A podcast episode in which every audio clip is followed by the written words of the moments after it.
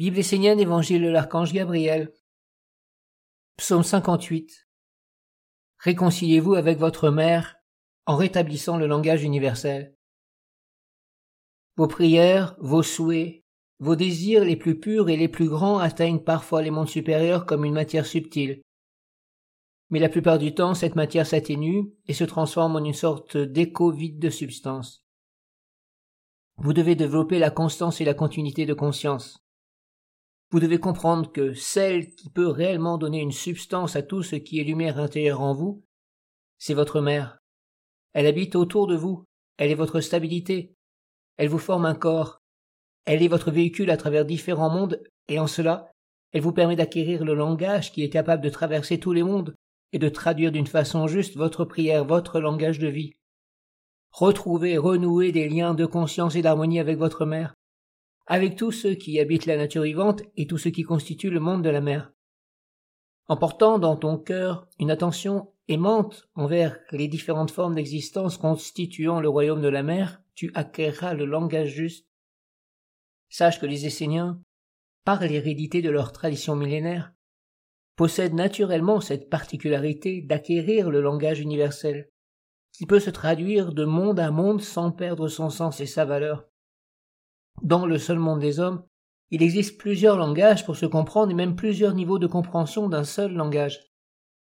Sachez qu'il existe d'autres langages pour parler avec la mer, les pierres, les plantes, les animaux, les anges, les archanges, les dieux et le Père.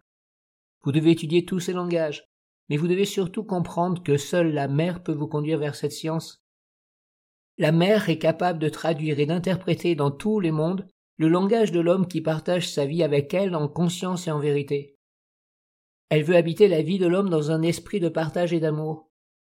Mais l'homme, d'une façon passive ou inconsciente, est en train de réaliser la prophétie de la destruction de l'humanité. La Terre souffre de la passivité et du manque d'activité consciente de l'homme.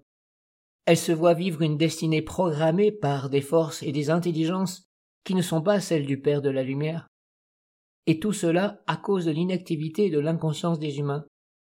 L'homme laisse la volonté d'un monde obscur agir et toucher la mer avec son propre assentiment, son assistance et son aide. Quel est le sens de ce langage? Toi, Essénien, lève-toi, prends ta vie en main et agis puissamment pour que ta mère soit contente et guérie de tout ce qui se passe entre toi et elle. Les conflits entre les différents mondes habitants, l'homme et la mer sont une réalité. Mais avant de chercher à les résoudre, la première étape est de devenir capable de préserver ce qu'il y a de divin en toi, d'avoir une matière pour voyager dans ces mondes, de grandir en conscience et de devenir de plus en plus fort pour agir efficacement. Vous, les Esséniens, contribuez à ce que la pollution de la terre soit éclairée d'un nouveau jour et que dans votre nation le respect de la mer, la recherche de son équilibre soit des actes quotidiens inconscients, reliés à votre origine d'Esséniens, votre tradition et votre mission sur la terre. Mettez en œuvre ce que vous êtes et faites-le connaître. Ne vous intéressez pas uniquement à l'aspect physique, qui touche les intérêts du monde de l'homme, mais cultivez surtout l'aspect intérieur. Avant qu'une chose soit physique, elle vit toujours dans d'autres mondes. C'est une loi absolue, qui veut que les mondes subtils précèdent les mondes grossiers et manifestés dans le visible. Ainsi, avant que la terre, l'eau, l'air ou le feu soient pollués dans le monde physique, le principe de la pollution vivait et agissait déjà dans un autre monde. Soyez conscient de cela. Si vous voulez porter ce digne nom des Seigneurs, vous devez consciemment élever votre vie et votre sensibilité vers une relation pure et sincère avec la mère.